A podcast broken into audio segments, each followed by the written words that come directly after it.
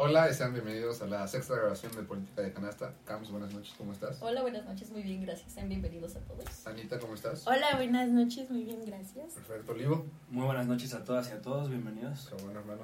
Emilio, ¿cómo anda usted? Muy bien, fíjate que muy bien. Muchas gracias. En general, bien. En gen- sí, estamos bien en general. Perfecto. Sí, sí, sí. Hoy, hoy venimos como con, con ganas. Con ganas. Con Efectivamente. esas mismas ganas empezamos, Livo.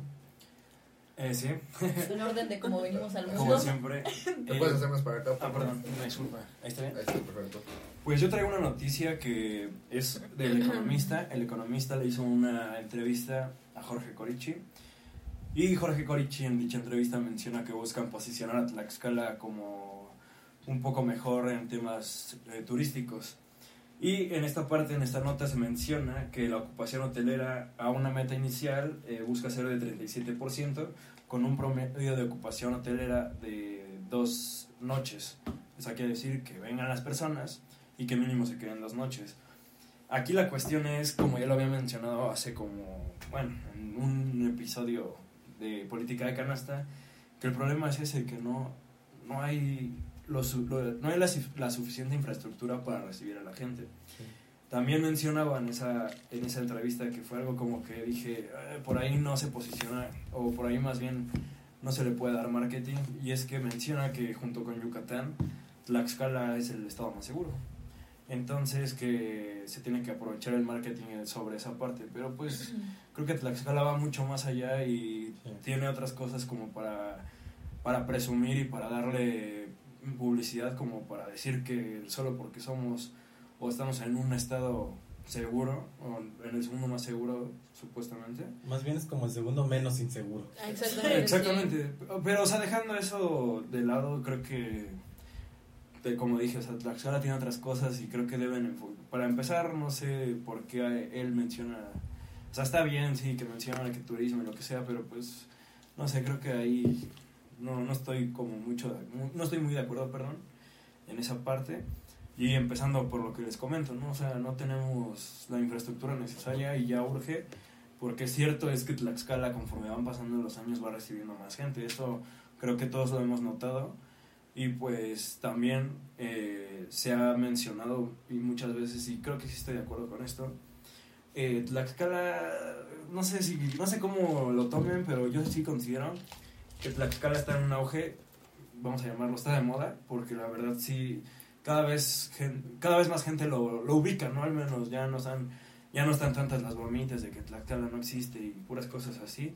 O sea sea como sea Tlaxcala ya se está conociendo un poco más por cosas por destinos turísticos. Entonces creo que en esta parte de la seguridad pues sí es importante pero creo que no no es como lo principal no no sé qué piensan ustedes Mira, si me permites hacer un comentario y remito a algo que mencionaba yo desde el primer episodio, pero algo que hemos notado ya desde que empezó esta administración, tanto de Jorge Corichi como de Lorena Sí. Cuellar como gobernadora, es que hemos visto roces que han tenido ambos muy notorios. sí. Y hemos visto esta parte en donde el gobierno estatal lanza su campaña publicitaria en cuanto a turismo y que le fue de alguna manera bastante bien, que ha tenido buen, eh, Buena exactamente buena aceptación por parte del público. Y de repente, a los pocos meses, lanza Jorge Corichi su campaña de turismo. Ahora, Sí. entonces, siento yo que como que estos roces se están haciendo muy notorios, porque también hay que aceptar una realidad. Dentro de la estrategia de turismo del gobierno estatal se dejó fuera al municipio de Tlaxcala y se dejó fuera a Jorge Corichi. Supongo yo razón por la cual lanza su nueva campaña de turismo en cuanto al municipio de Tlaxcala. Ahora, nuevamente, a mi juicio, eh, bueno, no nada más a mi juicio, sino al juicio de nuestra constitución, no es algo que le competa al municipio. O sea, la atracción Es turística que- y, y, y toda esta parte de intentar atraer gente no es, no es facultad ni función del municipio, es facultad del gobierno del estado. Sí.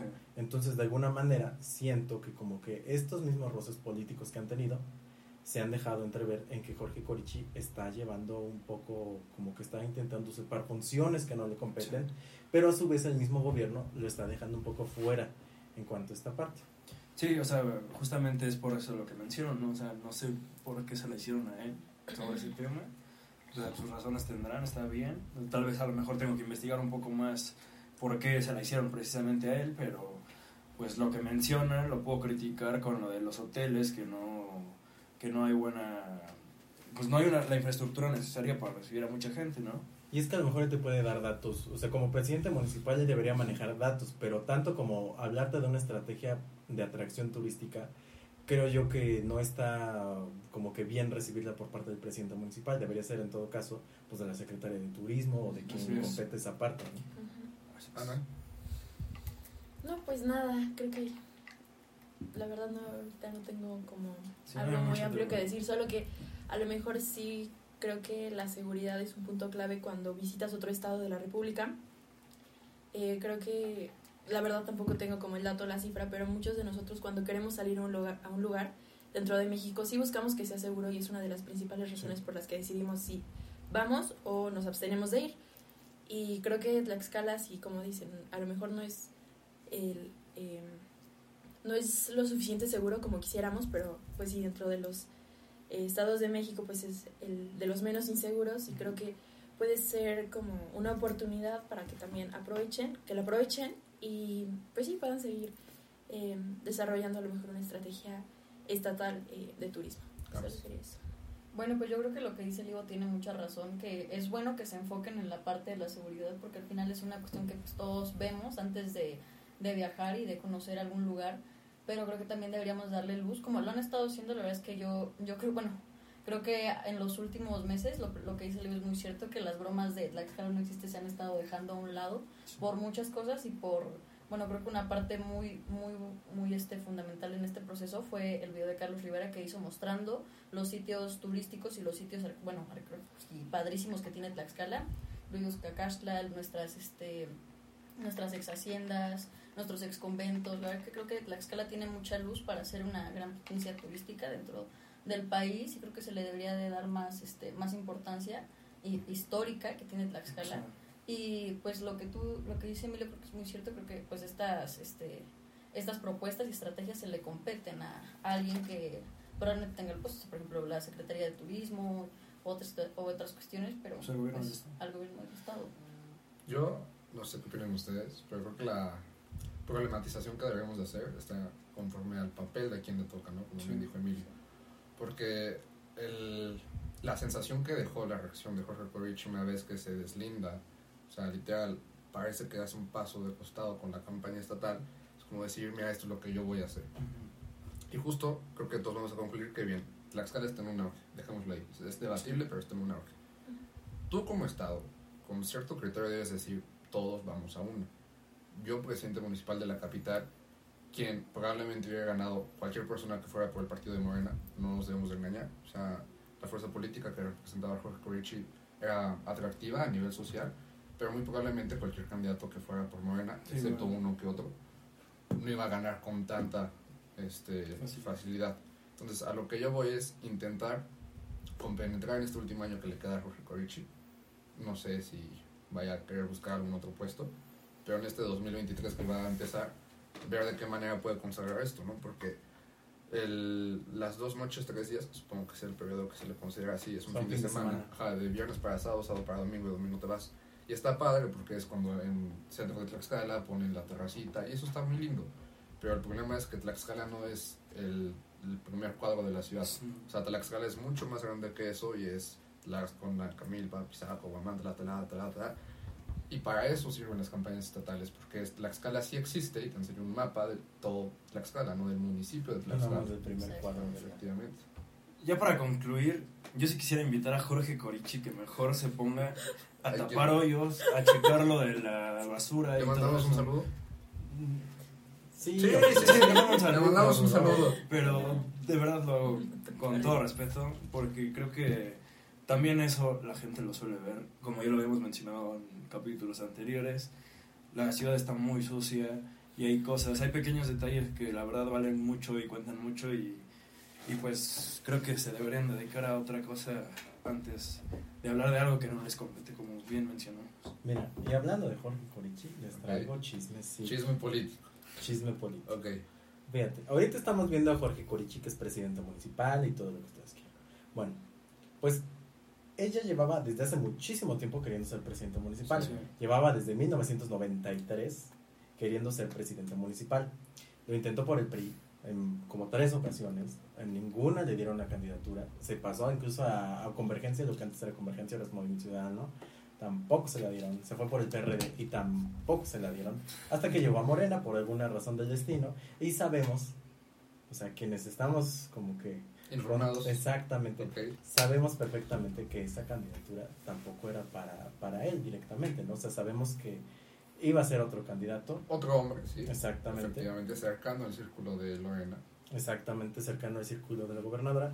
Sin embargo, pues, vaya, Sí, apariencias. Y exactamente. como las apariencias engañan, no es lo mismo tener un centro de la capital bonito los fines de semana en la noche y después de lunes a viernes te estás mentando la madre porque la circulación no está bien por la inconmensurable cantidad Porque De se ponchó una llanta y, Y el sistema de agua potable Está es un bien. gran problema, que además, eso sí, también quiero reconocer, heredó desde la administración pasada. Pero es que ese es el problema, que se heredan las cosas y no se ve un cambio, pero o sea, en este... Y perdón que lo critique a él, pero pues él No, está pues, es la ahí y persona no se ha visto... sí, sí. La verdad no se ha visto nada, sí, o sea, cada vez hay más baches, cada vez se ven más cosas de ese tipo y digo, hay que hacer algo. Sí. pues sí, Exhortamos al presidente municipal a replantearse un, un municipio funcional para después poderlo hacer turístico, ¿no? Y es que Claro. te voy a decir una cosa, la mejor manera de hacer política es trabajando. Sí. O sea, cuando tú dejas ver al ciudadano que tú hiciste una buena gestión, el ciudadano te va a volver a dar la confianza. O sea, la confianza del ciudadano, no, a pesar de que muchos políticos lo creen, no siempre se gana con estas imágenes este, mías así abrazando a la gente. No, exactamente, Sí. o sea, se gana trabajando, trabajando precisamente quitando baches. O sea, la obra pública es lo que más se ve. Sin embargo, hay muchísimas otras cosas detrás que O se sea, pueden hacer para que se exista una buena gestión, tanto la transparencia, la implementación de programas, La de cercanía, públicas, la cercanía cercanía. que no es lo mismo con la farándula, o sea, es Exactamente. estar presente, el, el Sí. ser visible, Sí, otra cosa es decir, vean mis seguidores, o sea, Sí. hay Una fotito la subo y estamos. Sí. Entonces, creo que es parte de la estrategia que si quiere tener otro puesto, que por ahí se rumora que quiere ser gobernador, lo veo difícil, pero bueno, eso es lo que se dice por ahí, debe empezar a implementar desde ya. desde ya, porque vamos que un año, año y cacho con Sí, él, ya. y la calificación en general de los capitalinos no es nada positiva. Sí. Entonces, bueno, eh, Emilio, no mentira, no dan como venimos al mundo porque están, ¿En serio? sí. Ah, bueno. Voy. Eh, bueno, mi noticia igual va creo un poquito relacionada con lo que aquí ya mencionábamos antes. Y es que nosotros podemos considerar a lo mejor que Tlaxcala es un estado relativamente seguro, pero hay datos que pueden demostrar lo contrario. Eh, yo encontré hoy una nota que dicen que los casos, eh, bueno, más bien, que Tlaxcala ha registrado hasta el momento aproximadamente eh, 100 asesinatos en lo que va del año. Y bueno, que esto ha aumentado en un 10% eh, con relación al año anterior. Eh, también supera a mm, 2020, o sea, 2022 está por arriba de 2020 y 2021. Y la nota dice que esto se puede deber a la pandemia, en cuanto a que en años antes de la pandemia, como 2018 o 2019, se notaron como cifras eh, similares en cuanto a asesinatos a la de 2020 pero con esto de la llegada del COVID como que los eh, casos disminuyen también porque pues se vio eh, se vieron medidas de estar pues en casa estar pues sí no como eh, no tan en espacio público y pues ahorita ya con la nueva normalidad todo está regresando a como era antes y entre esas cosas está el, el aumento de este delito. Bueno para mí que haya eh, esta cantidad de asesinatos, la verdad es muy alta. A lo mejor no se compara con otros estados de la República, pero creo que eh, nos dice mucho eh, esta cifra. Y a su vez lo voy a relacionar con otra nota que me pasaron aquí hace rato, que señala eh, el titular de la Secretaría de Gobierno que el Estado está en paz y tranquilidad, lo estoy citando, con incidentes menores la verdad esto no se considera un incidente menor. Y según eh, el titular, eh, dice que desde el área operativa de la Secretaría de Seguridad se mantienen en coordinación con las fuerzas federales a través de las mesas de la paz y seguridad que encabeza la gobernadora Lorena Cuellar Cisneros. Y bueno, por un lado tenemos este tipo de noticias y por otro lado tenemos la posición de las autoridades que nos dicen que todo está bien en el Estado, pero creo que eh, la verdad esto no es totalmente cierto, sino que deberíamos eh, no normalizar este tipo de delitos, porque la verdad yo hoy vi la nota y una parte de mí sí lo cree, o sea, sí dice, ah, ok, sí, sí es real, sí está pasando, pero creo que no tenemos que normalizar esto, tenemos que hacer que este tipo de noticias sí nos lleguen en lo profundo y podamos transmitirlas y podamos decir, o sea, qué se puede hacer, que no hay que quedarnos como en el, mm, es, es algo normal o, ay, bueno, no estamos como otros estados, porque creo que siempre nos excusamos en eso, decir como, pues sí, eh, Tlaxcala está viviendo tantos delitos, pero no se compara a lo mejor con ciertos estados del norte, ¿no? Entonces creo que es eso, no normalizar la violencia. Bueno, yo creo que lo que lo que dice Anita es muy cierto y pues las dos las dos notas son bastante contradictorias porque pues nuestra bueno, nuestras, nuestras autoridades de seguridad nos dicen una cosa que de hecho lo que dice Anita es muy cierto. Al, de lo que va del año son 60 este cada 63 horas hay un asesinato en Tlaxcala tres por semana.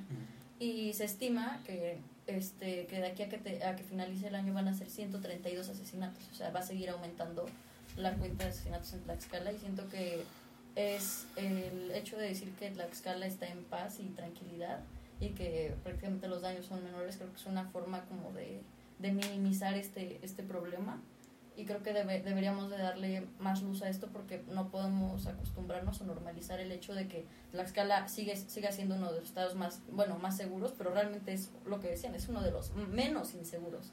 O sea, no, ellas, si normalizamos esta cifra y no exigimos a nuestras autoridades como que hablarlas y hacer algo al respecto, yo creo que esta cifra va a seguir aumentando conforme cada año.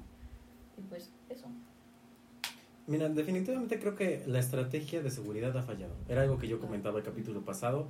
Creo que nos hemos dejado llevar muchísimo por la estrategia, va conforme al titular de la Secretaría de Seguridad Ciudadana, que por cierto ya se dejó ahí entrever quién será el próximo secretario de Seguridad Ciudadana. La gobernadora ya eh, dejó como que ahí, no lo ha dado claramente, eso es un hecho, pero dejó entrever. Dejó para el calado de la sociedad ver cuál, cuál podría ser la aceptación. Exactamente, o sea, estamos hablando de los indicios que dio es que se trata de una persona que no es de Tlaxcala. Para mí, a mi juicio, error. Este, sabemos que por más buenos resultados que esta persona pueda haber presentado, ya sea en Jalisco, Aguascalientes, donde tú quieras, no es el mismo contexto que se vive en Tlaxcala. Ahora, también creo que la estrategia ha fallado porque se ha basado muchísimo en encuestas, ¿sabes? ¿En qué tanto la gente opina? Entonces, sí, sí, claro, si yo les pregunto a ustedes, ay, oigan, ¿me veo mal? Así, no, no, Emilio, no, tú te ves, precioso. Claro. Y a lo mejor la gente que está allá afuera, así, Emilio, te ves horrible. Te ves de la chingada, cabrón. Exactamente. Entonces, creo que en cierta parte la estrategia de seguridad se ha dejado guiar muchísimo por este tipo de encuestas que dejan ver qué tanto está la gente satisfecha, qué tanto está la gente, qué tanta es la percepción de seguridad que hay dentro de, del Estado. Y muchas veces estas encuestas no dejan ver una realidad, porque no están bien diseñadas o porque simplemente no van acorde, exactamente, no van acorde a la realidad, ¿no? Entonces, creo que esa ha sido una de las grandes problemáticas que ha presentado la Secretaría de Seguridad y que no está analizando a realidad, no está haciendo un diagnóstico real de qué es lo que vive la ciudadanía. Digo, eh, yo me quedo con lo que dijo Anita, eh, de hecho lo noté porque me hizo ruido ahorita. Eh, dice, no estamos como otros estados. Esa frase la he leído bastante en titulares de periódicos del estado. Y les mandamos un saludo. No, en general, pero perdón que lo relacione un poco con mi nota, con la que acabo de mencionar. Justamente eso mencionó Cory, que Tlaxcala es de los estados más seguros del país. El problema, o sea, sí, todos sabemos que eso es cierto. El problema es que cuando ya nos vamos a analizar las, las cifras, nos damos cuenta que sí, los, somos los más seguros porque nos, nos, nos comparamos con los demás estados. Pero ya que nos metemos a los números reales, vemos que año tras año, mes tras mes, esto va aumentando. O sea, sí vamos a ser, tal vez siempre vamos a ser el estado de los estados más seguros, pero el problema es que esto va aumentando cada vez más. Y por eso, le, por eso escribí ahorita de rápido las famosas cortinas de humo. Y yo siento que muchos hacen eso, como lo hizo Corichi. Es una cortina de humo. Sí, estamos potenciando, no sé, el sector, porque somos el estado de los estados más seguros. Ajá, tal vez sí, pero vámonos a, la, al- a los números y vamos a ver que eso pues no te dice nada y no es algo que podamos celebrar porque cada vez vemos más, como dijo, asesinatos y, aumento de violencia y creo que ya es, ya es necesario empezar a detener, a detener esos problemas, ¿no? Yo no sé qué opinan ustedes, pero este tipo de noticias que nos brindó puntualmente Anita es, al menos a mí, como de la me hace sentir incómodo el hecho de pensar que hay una doble narrativa, un doble discurso, que simplemente estamos siendo gobernados por apariencia, ¿no? O sea, de algún hecho o de alguna manera, la realidad es lo que está pasando, pero también es lo que nos están contando que nos está pasando, ¿no? Y es justo hoy el mismo sentimiento que está atacando Olivo puntualmente y es no me intentes decir que estamos bien en números cuando en cuestiones cualitativas no es. Porque si normalmente los, los censados casi el INEGI o el Secretariado de Seguridad son por cada 100.000 habitantes, por cada 10.000 habitantes, Sí. que de alguna manera se pueda promediar. El problema es que para Tlaxcala no va a ser normal que casi estén matando a 150, 130 personas en un año. O sea, son cifras altísimas. Yo me acuerdo que antes, cuando no sé ustedes, pero cuando éramos chiquitos, y era de mataron a alguien, era muy impresionante el impacto, Sí. porque es cómo es posible que en Tlaxcala esté pasando esto. Sí, sí, sí. Y antes de que, creo que ya sé a dónde vas, yo creo que también este tipo de, de encuestas que se llaman de percepciones de, que el INEGI tiene montones de esas, algunas que otras mal hechas o escondidas, pero es otra cosa. Lo que nos hace nosotros pensar es que las cosas pueden ir o muy bien, en el momento en el cual no te pase nada, o muy mal cuando te explote algo, como fue lo de los normalistas, como en su momento llegó a ser tan social lo que pasó dentro de la feria. O sea, este tipo de cosas, yo no creo que haya nada de malo en que las políticas fracasen, porque para eso son las políticas, o sea, está el input político, que es lo que necesita la sociedad, y está el output político, que es la campaña, la regla, lo que ustedes quieran llamar. Sí. El momento en el cual tu regla fracasa, fracasa en un porcentaje, en esta curva de, de aprendizaje, en esta curva de aplicación, lo que ustedes le quieran llamar. Si tu campaña funciona un 20%, no eches a, a la basura ese 20% que funcionó. Mejor retoma lo que se hizo mal y empieza a hacer políticas que se nutran a sí mismas y te permitan a ti como partido político, como candidato, como persona sensata, decir, ¿sabes qué? Esta campaña estuvo mal, discúlpame.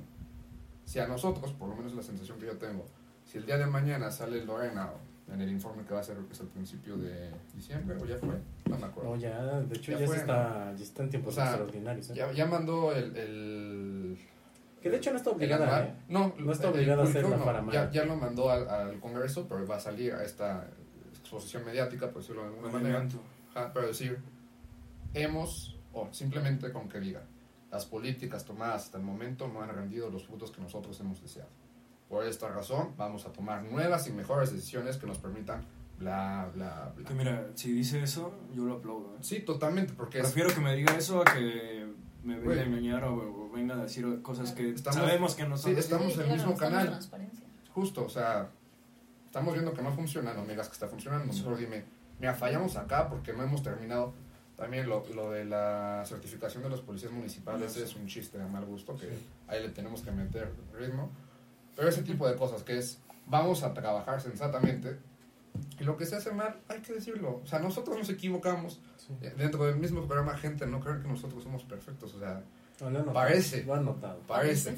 Nosotros nos equivocamos con lo de la presidencia del patronato y no cuesta nada en aceptar que se equivocó. porque Yo también así- me equivoqué cuando se les dije unos datos la semana pasada. Así que sí. Sí, en general nos hemos equivocado. Sí, claro. Sí. A lo que voy es que todos nos equivocamos, pero debemos tener esta sensatez de decir, ¿sabes qué?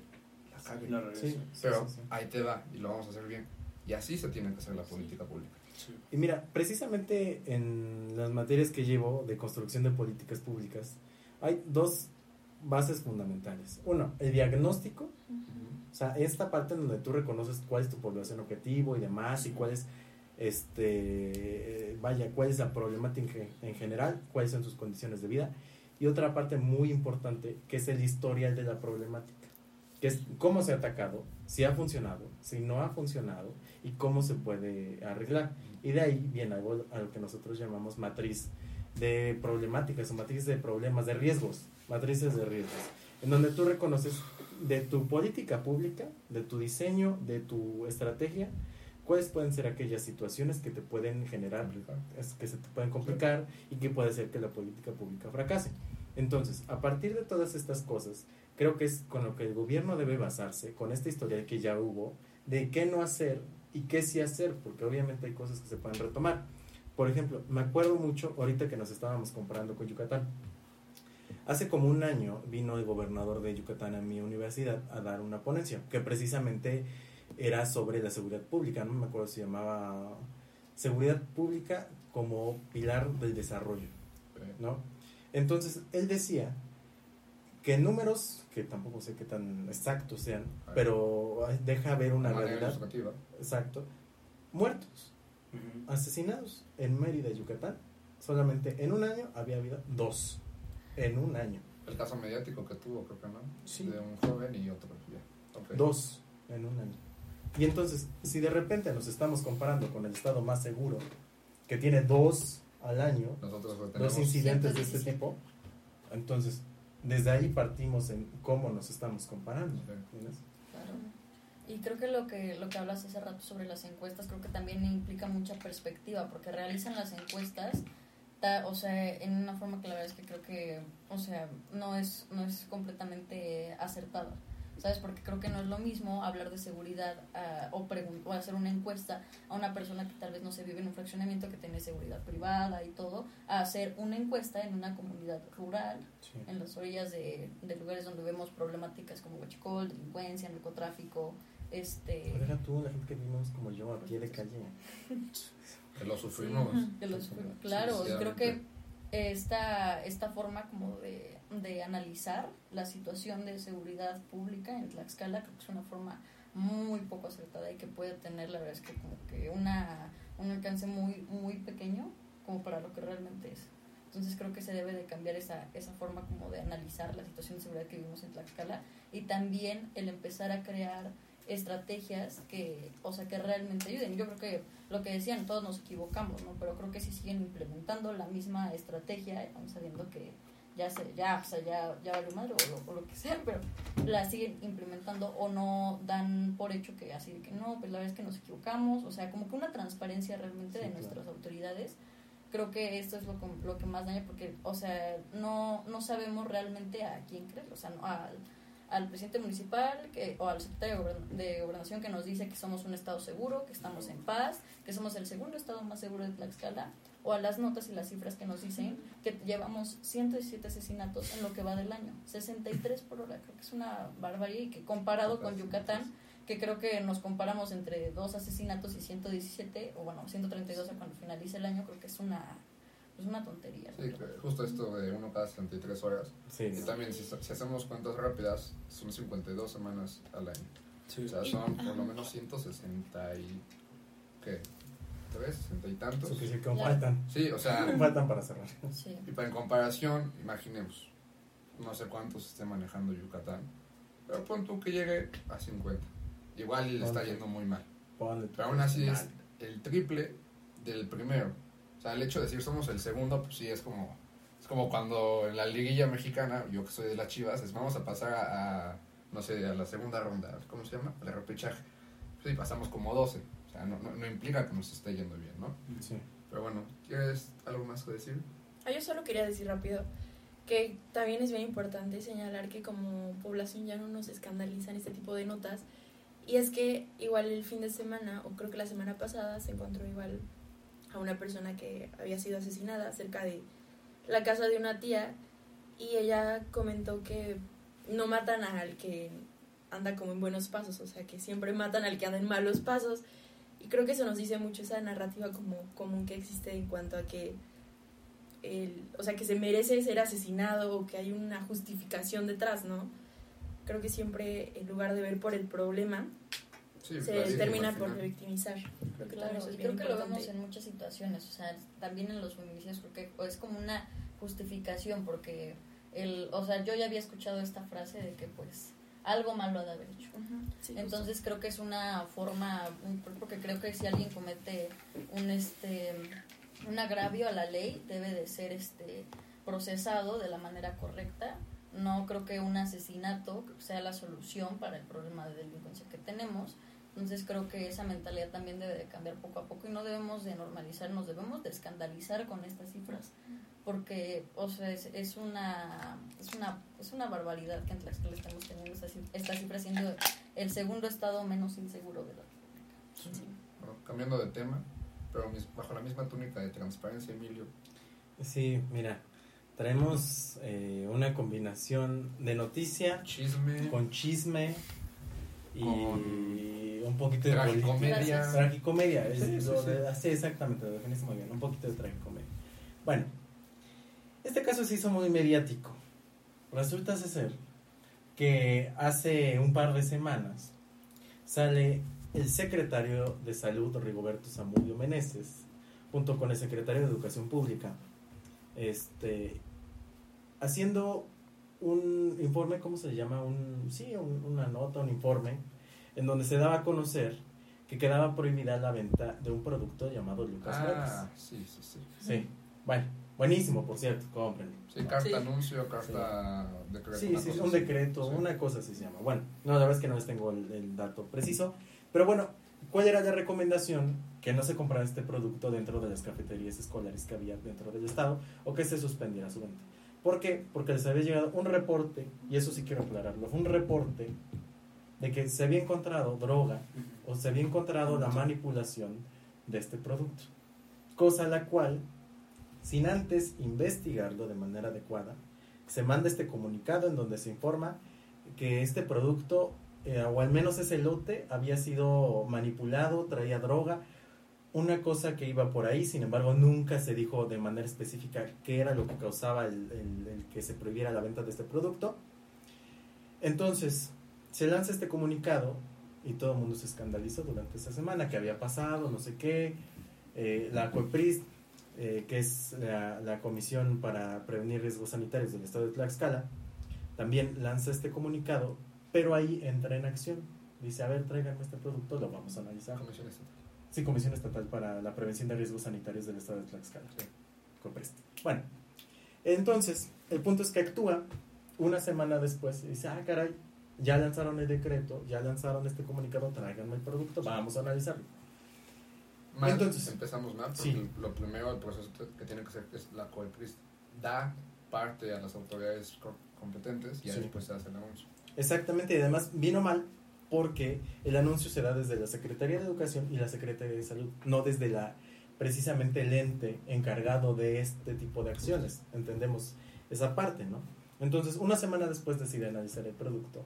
Para todo esto, la empresa obviamente se lanzó en contra del gobierno, porque ¿cómo era posible que se le estuviera acusando de algo tan delicado cuando han comprobado cumplir con todas las normas mexicanas de salud? Y federales. Federales, no, no solo cumplir con lo que exige Tlaxcala, sino a nivel federal. a nivel federal, que sabemos que la verdad es que las leyes en este punto de la venta de alimentos es muy estricto. Entonces, sucede esto, pasa una semana, la empresa se lanza en contra del mismo gobierno estatal, incluso estaban amenazando con demandar al gobierno porque no se había encontrado evidencia de que esta información fuera cierta.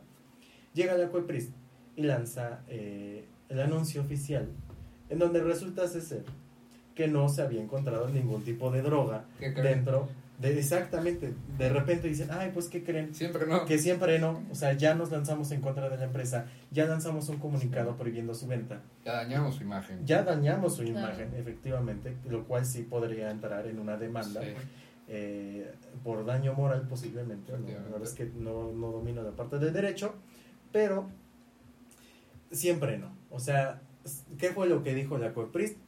dijo sí, sí traía pero el problema es que vino manipulado por otras manos no de fábrica sino que yo de repente compré el producto se lo pasé a Camila Camila te lo pasó a ti tú se lo pasaste a Ana Ana se lo pasó a Livo y de repente Livo dice Livo, pues me sabe raro, ¿no? O sea, pero obviamente lo que ellos argumentan es que ya venía manipulado desde antes y que no tenía absolutamente nada que ver con la fábrica. Entonces, es una, es una problemática la cual fue muy mal atendida, fue un caso de fracaso, la verdad, y que se olvidó en esta semanita, a pesar de que Se le, dio, Sí. se le metió hielo a la noticia. Exactamente, como para enfriarla. Pero bueno, no sé ustedes qué opinan de este tipo de casos que suceden, da- bueno, más bien suceden dentro, dentro de los gobiernos, no solamente dentro de esta administración. Claro.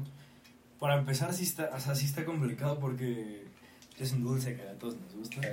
Típico. Sí. Sí, Yo cuando leí eso dije, no, ¿Cómo? no me lo años. quiten, por favor.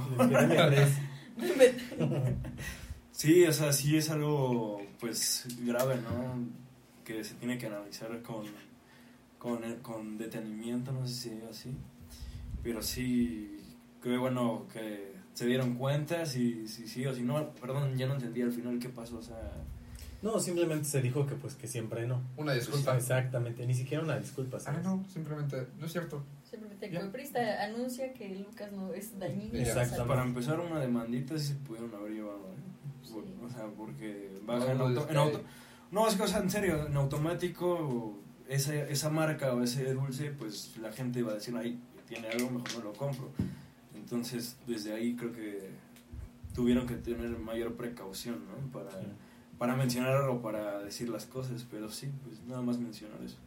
O sea, dijeron que la culpa era como tal de la empresa, o sea, de la fábrica, En un principio. en un principio. Sin embargo, después, ya cuando se hace el análisis, se dice que sí traía este droga o que Pero- traía ¿Qué tipo venía alterado, Ah, pero, o sea, no específicamente droga, pero que no era culpa de la empresa, Sí, sino que el artículo venía, o sea, había Fue sido manipulado manipulado. después. Pues sí. Pues creo común. que es algo que se presta para muchas cosas y muchas cuestiones, porque al final, o sea, fue una falla en el protocolo que de- debió de haber, o sea, que se debió de haber tomado desde el momento en el que dice, ok, a ver, primero que nada antes de aventar un anuncio de no lo consuman, Sí, es sí, dañino, sí. porque aparte de dañar la imagen de la empresa, o sea, también creo que le genera un gran daño económico porque la gente deja de consumir este producto. Y creo que es este es bastante complicado porque, o sea, sí hubo una falla muy fea por parte de, de las autoridades de Coprist, porque primero debieron de haber analizado el producto y después sacar su comunicado.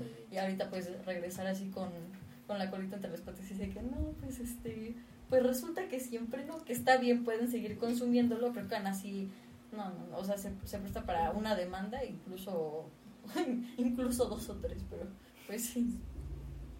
Ana, No, pues a mí se me hace sorprendente que el primer culpable al que hayan aludido fue justamente la empresa, ¿no? Pues toda empresa que, eh, que sí se encarga de producir alimentos, dulces, lo que sea, creo que tiene ciertas normas, ciertas... Ajá. Entonces creo que sí, pues debieron investigar por otro lado, porque es más fácil que alteren un producto, pues, externos que la propia eh, pues, fábrica. Entonces creo que sí, no fue un buen manejo de, de la situación, que es lo que ya también comentaron. Yo simplemente lamentar este tipo de... De chismes. Es que ni siquiera llega No, no es un chisme, Qué situación. Lamentable en general, o sea, para empezar, entiendo que la SEP llegó ahí por parte de un aviso que se le dio en una escuela, digámoslo así, ¿ok? Sí. Perfecto. Yo sé, como no tengo dentro de mis competencias dictaminar si algo sí vino contaminado, o sea, no es como que me pases el Lucas Sí. Morcas y te ah, no, sí, no sabe bien, cancélenlo, no podemos hacer, no podemos hacer eso, o sea, es darle seguimiento, un debido proceso, ahorita que estamos en un tema legal, a todo este tipo de cosas, ¿no? Porque es un tema sumamente sensible, Sí, porque es una marca nacional sí. que reporta ganancias y que yo no dudo que de alguna manera tenga un mercado fuerte en lo que es la escala, sí. como la mayoría de las empresas. Pero lo que voy es intentar e invitar las, las personas que participaron en estas decisiones a tomársela con calma, Sí. a quedarse en lo que les corresponde y simplemente hacerlo bien. Y es que tú lo mencionas, todo tiene un proceso. O sea, si yo empiezo de repente a usurpar funciones que no me corresponden, suceden este tipo de cosas. Porque no estoy dejando que las cosas fluyan conforme a su proceso. O sea, no estoy dejando que otras instituciones actúen Como tienen como que- que tienen que actuar, ¿no? O sea, entonces, si yo sé, me lanzo en contra de un producto cuando quien en realidad tuvo que haberlo analizado fue la COEPRIS, obviamente ya yo estoy infringiendo mi función, estoy usurpando una función que no me correspondía y obviamente eso afecta tanto al gobierno estatal como a terceros, como a la misma empresa y obviamente a la reputación hasta incluso de la institución, porque no actúa de manera correcta. simplemente eh, noticia lamentable en términos generales. O sea, creo que de lo peorcito que ha pasado en estos últimos meses. Bueno, que ya también sí que dices lo peorcito hay una que otra cosa, pero bueno, continuemos con el programa. Camps, Bueno, mi noticia es acerca del derecho de pago por usos de la, Malin, de la Malinche. este, bueno, actualmente no, no se cobra ninguna cuota por entrar a la Malinche, pero la Secretaría Ambiental apenas anunció a la ciudadanía que ya por entrada se va a hacer un cobro de 54 pesos por cada persona que entre desde la pluma de la entrada del sendero, una pluma como, este, como en un fraccionamiento, van a- bueno, desde que entras te, te van a asignar una, una pulsera que debes de mantener en todo momento, en todo momento dentro del espacio y es una ley que se aplica a cualquier espacio natural federal. Entonces, creo que es, es algo bueno porque al final este mantiene este, por ejemplo, no sé, o sea, por un cierto respeto a la mancha, porque ya estás pagando por entrar, ya no es algo que solo llegas, dejas y te vas. Y también creo que es algo bueno porque esta, esta cuota se va a, se está utilizando como una recaudación para nuevos proyectos de este restauración en la Malinche. Entonces yo lo que sí invito, bueno, a la Secretaría Ambiental es a que se, a que haya una transparencia de estos recursos que están entrando y ver cómo los utilizan, qué nuevas estrategias tienen para, para este para la reforestación, para la restauración del ecosistema y muchas otras cosas, no sé, que quieran aportar. Yo- No, no, Ah, bueno, yo espero que el dinero que en verdad está entrando sí lo usen como para algo, porque creo que hay, pues no sé, creo que hay un muy mal uso de, de ese espacio. La Malinche eh, siento que no, no está siendo muy bien protegida porque hay muchas problemáticas alrededor. He escuchado que, ah, pues, eso de la deforestación, que eh, sí que hay una amplia tala de, bueno. de los árboles y de cómo afecta pues también a otras especies que habitan ahí. Creo que también hay otro problema que olvide el nombre de la plaga que existe. Ah, En los árboles. Esa justo. Y cómo no se está haciendo nada y cómo esta plaga se sigue extendiendo, ¿no? Y va secando y va matando todos los árboles. También es bien común escuchar que hay incendios y luego hasta los vemos a lo lejos cómo se está incendiando ahí gran parte de la Maliche. Entonces, hay bastantes eh, problemáticas que sí se pueden atender y que a lo mejor espero Sí, que claro. con esta nueva medida también se empiecen a implementar otras de, de cuidado y de que, pues sí, de que las personas que vayan sean responsables porque muchas veces dejan basura o a lo mejor su comportamiento no es el más adecuado. Muchas veces agarran también, ves que hay como cabañitas ahí abajo, Sí, claro. las agarran como para ir de fiesta y lo que sea, y pues no, no es el espacio. Ujú. La Malinche, la verdad, es una de las cosas más representativas del estado y tiene muchísima, muchísima vida ahí dentro y creo que pues merece ser eh, pues justamente respetada. Sí, justo lo que también decía esta nota es que esta recaudación de fondos va a ser utilizada para nueva infraestructura y para vigilancia precisamente de todo, de todo este territorio que abarca la Malinche. Y creo que se me hace una, una, gran, este, una gran idea y una gran estrategia para realmente este, asegurar este espacio, que pues es un espacio que todos compartimos. Y creo que el hecho de implementar vigilancia con los fondos recaudados creo que es una idea esa, extremadamente buena porque al final puede no solo es como que la parte en la que pueden controlar la o sea la este pues la entrada turística de, de las personas sino como que también tener un conteo de cuántas personas están dentro como que tener más control realmente de este espacio y lo que dicen o sea pues como que con esto pueden haber como que o sea cier- o sea le puedes tener cierto respeto a la, a la mancha porque es un lugar que se cobra por entrar que de hecho todo espacio federal que sea este reserva se tiene que, que pagar una cuota para entrar. Entonces creo que esto es algo muy bueno y que puede ayudar mucho a la Malinche porque el hecho de que pues la Malinche haya tenido muchísima este muchísima tala de árboles clandestina, que es un hecho que también aparte de que el gusano carcomer está comiendo los árboles, también del otro lado están talando. Entonces creo que esto puede implementar una vigilancia mucho mejor y puede hacer como que las cosas estén más ordenadas y se tenga un control del espacio. Eh, yo iba a comentar que hace dos meses, bueno, no, no, no, no hace dos meses, al inicio del semestre, por un, un trabajo de investigación que estoy realizando, fui a la Malinche y justamente me estaban comentando en esos tiempos que estaban haciendo una estrategia para ver quiénes y cuántos entraban. Y no nada más eso, para ver qué, qué y cuántos perros entraban también.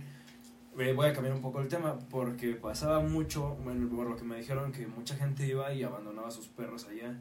Entonces, lo que hacían o lo que querían hacer era precisamente evitar eso para tener un mayor control, que me parece una excelente idea, como estás mencionando, o sea, Sí. es lo único que diría, creo que tienen un mejor control de quiénes entran y a qué hora entran y Y pues eso al final de cuentas creo que es eh, un beneficio para, pues, para el parque en general, ¿no?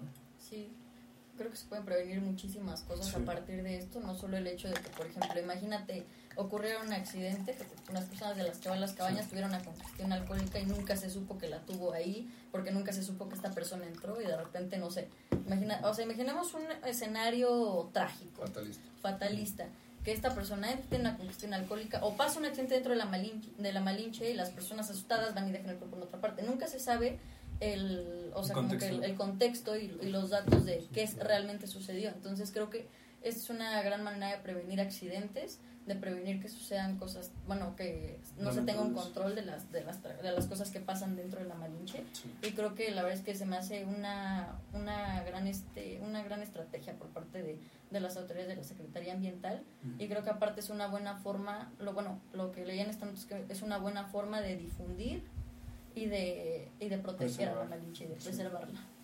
Mira, eh, primero antes que nada un pequeño paréntesis. Quiero aclarar. Termina, termina, porque no me sé que lo voy a escupir. ¿Ya? Ok. No sé qué vas a decir. Ok. Quiero aclarar que lo que estaba tomando Ana es agua, ¿eh? Es Ah, que- sí, yo también. Sí, sí, sí. sí. Ah. Pues es que parece botella. Aparte me Ah, serví pues un Sí, buen. sí, Sí, sí. no. Son Es botellas Para estas reutilizadas. noticias ya. Sí, hablando de Es que congestiones si no alcohólicas. consumimos agua ya embotellada. Sí, Sí, no, plástico. él es ecológico. Entonces, sí, no, Sí. hablando, digo, hablando de congestiones alcohólicas, pues agua. Entonces, bueno, a lo que Ojalá fuera Hecha la aclaración. Hecha la aclaración. Mira, creo que es una gran noticia. Creo que es algo que ya incluso se había tardado muchísimo en, Sí. en pasar. Me acuerdo perfecto de dos puntos, de dos eh, sucesos que fueron como muy hablados en su momento. Los incendios siempre eran esto. O sea, sin embargo, desde como hace unos tres años, cuando no estaba Marco Mena como gobernador, no sé si se acuerdan que hubo un incendio que duró, yo creo que fácil unas dos, Dos tres semanas, semanas. Sí. Y que nada más no. como por septiembre, ¿no? No, no, no, no, no, sí fue como por febrero, marzo, o sea, de- ya cuando hace calorcito. Sí. O sea, duró como unas dos semanas en que nomás no se apagaba y le rogaban a Dios porque lloviera, no se apagó. También esta, esta cuestión de la plaga del gusano, no sé, no me acuerdo cómo se llama, gusano qué. También fue algo muy hablado en su momento, hubieron campañas para, para de alguna manera evitar que se siga expandiendo la plaga. Entonces, ¿a qué voy con todo esto? Que no hay recurso. O sea, así de sencillo, si hubiera habido, si alguien no hubiera desaparecido el fondo que teníamos precisamente para evitar este tipo de cosas, o sea, la- otra, otro gallo cantaría, ¿no? O sea, si se incendió, si no hubo dinero para, para, no había dinero para pagar la malinche, entonces estuvo incendiándose dos semanas, si no hubo dinero para prevenir este tipo de plaga, pues de alguna manera necesitamos, una, hacer que a través de este pago la gente sea consciente del lugar en donde está, y dos, generar un recurso público que sea propio para la conservación de este espacio natural. Entonces, creo que es un creo que es una medida muy importante y es algo que puede ser muy beneficioso para el espacio natural el que la gente se esté siendo consciente del lugar en el que está a través de su pago. O sea, que ya no nada más sea el lugar al que voy a ir a, a- a la fiesta. ¿no? Porque muchas veces se ocupan nomás para eso. Lamentablemente. Lamentablemente. Entonces, que se haga ver ya como un lugar por el cual yo estoy accediendo a través de un pago y que por eso estoy siendo consciente de que Ah, Me claro. costó. Que me duela. Exactamente, o sea, que te Efectivamente. duela, ¿sabes? Entonces, creo que es una gran medida en el sentido de la recaudación de fondos públicos, o sea, sin duda alguna creo que va a ser muy beneficioso y espero que, que eso se use obviamente para el bien de la conservación Sí, de o este sea, espacio, ¿no? invitamos a las autoridades que les que les concede este esta nueva estrategia que sean que actúen con transparencia y que los fondos sean naturales. Naturales. y que los fondos sean Sí. utilizados para la real conservación y preservación de este de este bello ecosistema y de esta bella maravilla natural que tenemos en Tlaxcala y que pues sigan haciendo las cosas muy bien. Ahora, antes de concluir y pasar con la recomendación semanal, yo simplemente quiero dar un adelanto de lo que va a ser los programas especiales, porque este tipo de cosas atienden a una investigación que estoy haciendo, que es todo con base en el paquete de económico 2023 de ingresos y egresos de la nación, así como el estatal. Yo puse la misma cara, son 198 páginas del estatal, ya te cuento el federal, pero yo nada más les quiero hacer una pregunta. ¿Tan poquitas? No, son bastantes. Sí, sí, Ay, estoy bueno, con sarcasmo. Sí, Perdón, perdón. Es que sí me duele. A lo que voy es. Emilio dio el análisis puntual. La gente no lo respetó. no había manera de conservarlo económicamente, se tiene que parar. Es un principio ni siquiera económico, es de lógica. ¿De qué manera hacemos que esto no se venga para abajo? Que paguen. Una vez un, un profe de economía dijo que el órgano que más le duele a las personas es el bolsillo. Es muy cierto.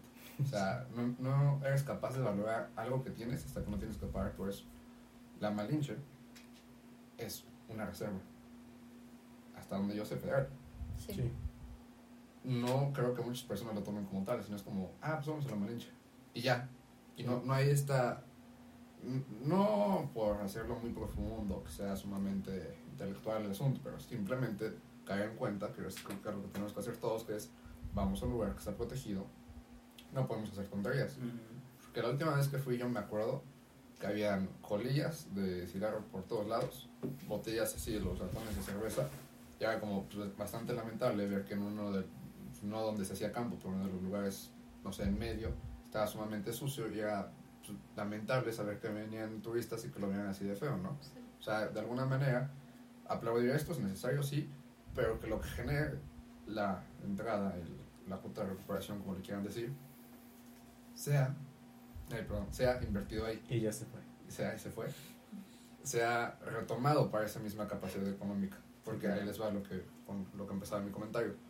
De cada 100 pesos que maneja el gobierno en Tlaxcala a nivel estatal, ¿cuántos creen que se generen en Tlaxcala? Cada 100 pesos. Dos pesos.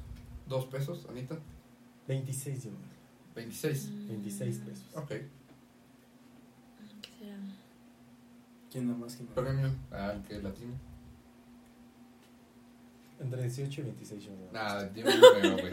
No, 18 a 26. Entre Tómale Entre dos uno y y noventa y cien. nueve. A ver, danos una pista. A ver, a ver. Ok, ¿Son dos cifras o una? No Yo más diré un peso. No, no es cierto. yo les voy a decir que son un dígito.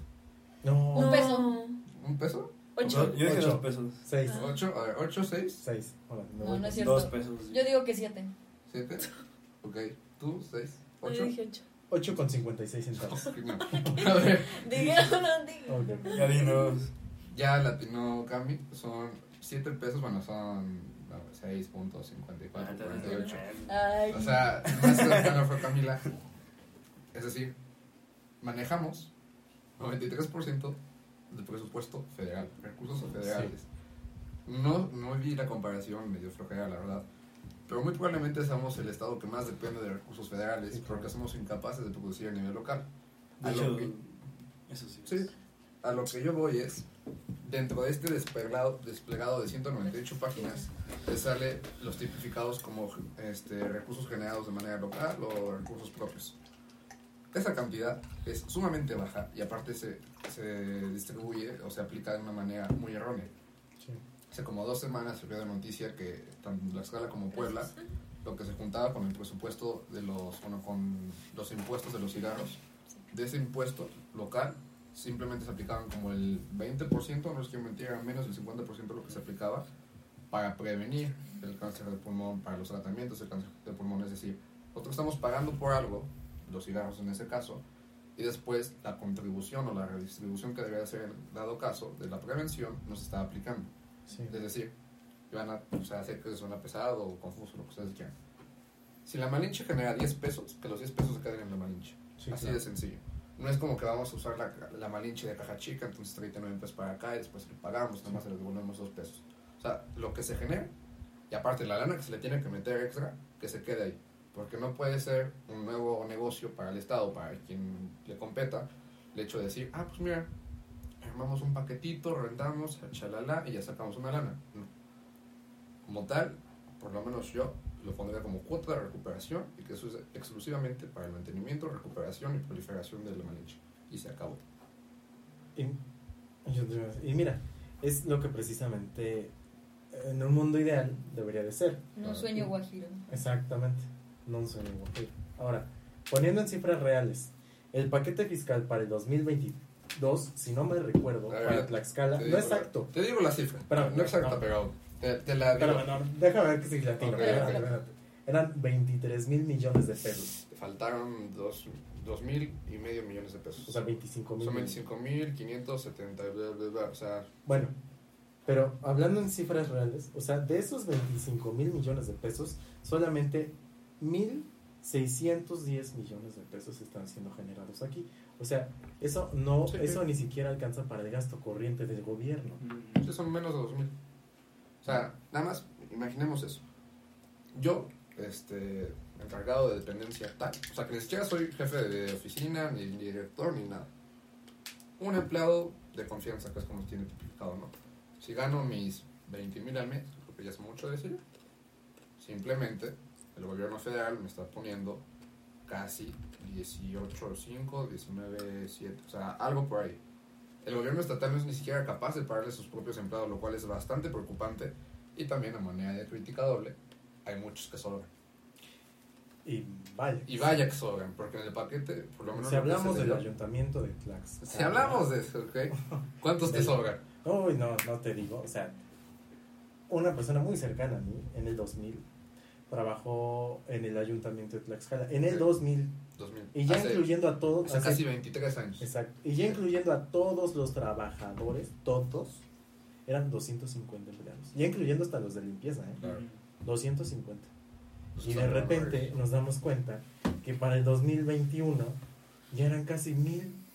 O sea, y esa diferencia de 750, ¿de dónde ¿De la sacamos, mano? Y, de, y segunda, ¿de dónde rayos sacamos el presupuesto para, para pagar los- Mil- lo- el no, sueldo? dos mil, no. Este, ¿Dos de- mil personas? No. No, si eran un poquito menos de mil personas. Sí, 970, 960. ¿no? A lo que sí, totalmente de acuerdo. Y ya nada más para concluir así pasar a la parte de las recomendaciones. Este tipo de compromisos políticos que generan deudas a los presupuestos se tienen que empezar a evitar. O sea, realmente me parece lamentable ya desde hace bastante tiempo la eliminación de los fondos económicos que habían tanto para los desastres naturales como para el servicio municipal, como para las, para las policías, para las madres solteras. Yo me acuerdo que creo que se lo comenté al Ivo tras bambalinas que si había un programa de casi 14 mil millones de pesos para policías municipales, que ya después El divididos- CEPUA. No, no sé, no, no, perdón. El C, C- se, se fue a, no sé. No, el CEPUA sí era para medio ambiente, perdón. Sí. El Bueno, C- simplemente. Un fondo monetario que estaba, no, un fondo económico para eso, se va a poner mil millones de los 14 mil que habían antes, antes de que se eliminaran los fondos económicos. Un senador, no me acuerdo cuál, tampoco pues, le voy a aplaudir porque no me cae bien ningún senador, pero uno dijo atinadamente que nos faltaban 13 mil millones para seguir operando. Además, pónganse a pensar, son casi, creo que 300 mil, casi menos de 400 mil policías municipales a nivel nacional. Sacamos operaciones, le toca menos de 30 pesos, o sea, menos de 100 pesos cada policía municipal recibe de ese fondo o va a recibir. Nada. Lo mismo pasa, Fortasec.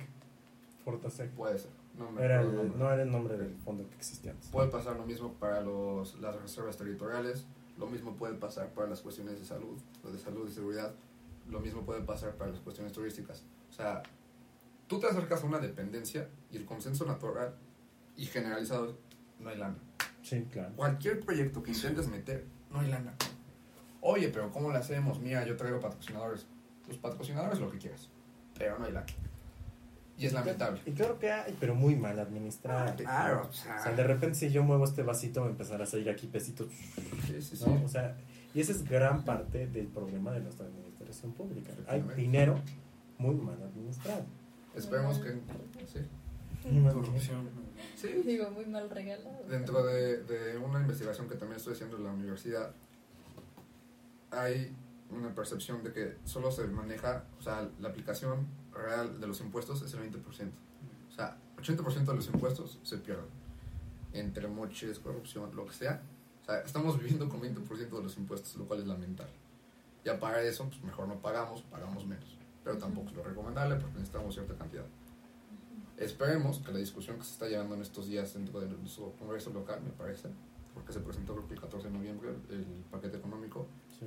ponerse las pilas, investigar y si no sabes, contratar a un experto, que es básicamente lo que hacen muchos diputados, que es yo soy diputado, pero el que legisla por mí. bien. Sí, es Y- natural. y es más, es lo normal, mejor, ¿eh? Y es saludable. Y es exacto, Sí, es porque el mejor. experto no tiene carisma y tampoco tiene apellido como para ser este diputado. Entonces hay que contratar a las personas que saben eso. Pero prefiero eso un diputado que ya sabes que, o sea, Claro. no soy bueno, a ver, me traigo a Camila, ella le sabe, a ver que Camila me Sí, sí, asesore, sí. y ahí está. Sí. Saludos para los diputados. No, y que está- mandan- Diputado, Sí. Hasta aprenden así. mi diputada favorita, a ver. No, aguanta antes. Ah, Saludos, saludos a los diputados que mandan este proyectos eh, juveniles y ya después nada más te roban la propuesta y es como sí, lástima mi chavo. sí. Qué buena idea. Fíjate Sí, que sí, mi diputada local me sigue en Insta. Le mando un saludo, ¿Quién? Gabriela Brito.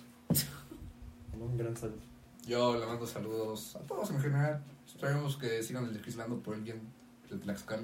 Sí. Esperemos. Y bueno, ya pasamos Sí, a las recomendaciones. Liu, Yo recomiendo mm, ya tuviste tiempo. Desayunos Lupita, Desayunos Lupita. Uf. ¿lo ubican? Delicioso. A dos calles de la capital. Bueno, del Sí. Zócalo. Es ¿qué avenida Cámara? Uh, No, Muñoz Cámara, calles. Muñoz. Sí, sí es eso. Sí. La del Bien enfrentito del centro. Ándale, sí. Esa mera.